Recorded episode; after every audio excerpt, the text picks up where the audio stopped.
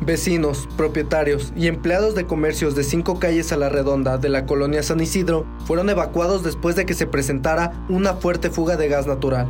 Durante más de una hora, elementos de protección civil, bomberos y tránsito municipal trabajaron hasta reparar el daño a la tubería. El reporte llegó después de la una de la tarde de ayer sobre el Boulevard Francisco González Bocanegra, esquina con Paseo de las Águilas. Trabajadores de una empresa constructora rompieron la válvula de una tubería de gas natural y ocasionaron una fuerte fuga de gas. Elementos de protección civil, así como de bomberos, acudieron a la zona y al ver la gran fuga pidieron apoyo a elementos de tránsito municipal. Los oficiales de tránsito acordonaron la zona cinco calles a la redonda para evitar el paso de personas, así como de automóviles, con el objetivo de evitar riesgos. Muchos negocios tuvieron que cerrar, ya que no podían hacer uso de aparatos electrodomésticos e inclusive se les pedía a las personas que no hicieran uso del teléfono. Muchas personas se encontraban alarmadas por la situación y se acercaban a pedir información a los elementos sobre si la zona era segura y si no corría riesgo su patrimonio.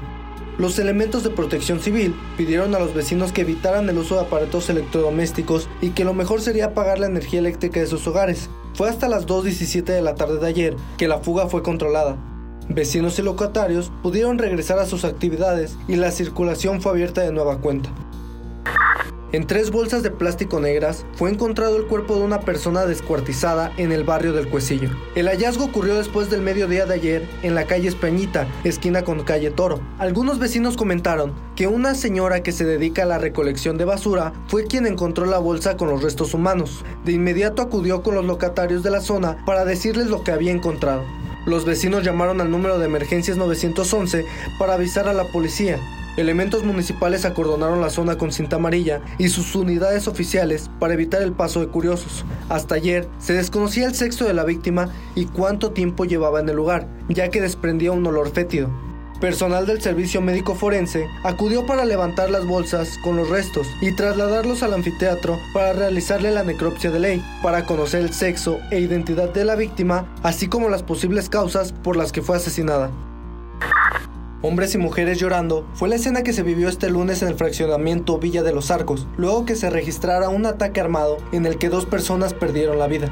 A las 2 de la tarde, vecinos de la calle Villa de la Ilusión llamaron al 911 debido a que dos hombres habían sido baleados en una vivienda, muy cerca del cruce con el Boulevard Villa de los Arcos en Celaya.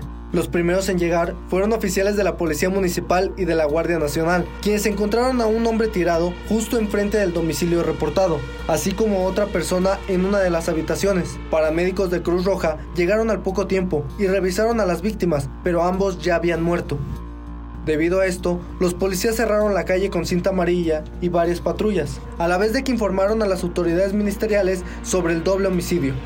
A los pocos minutos, la zona se llenó de hombres y mujeres, quienes no soportaron y rompieron en llanto al ver el primer cuerpo, mientras que agentes de investigación criminal y peritos realizaban las primeras diligencias en el lugar del ataque.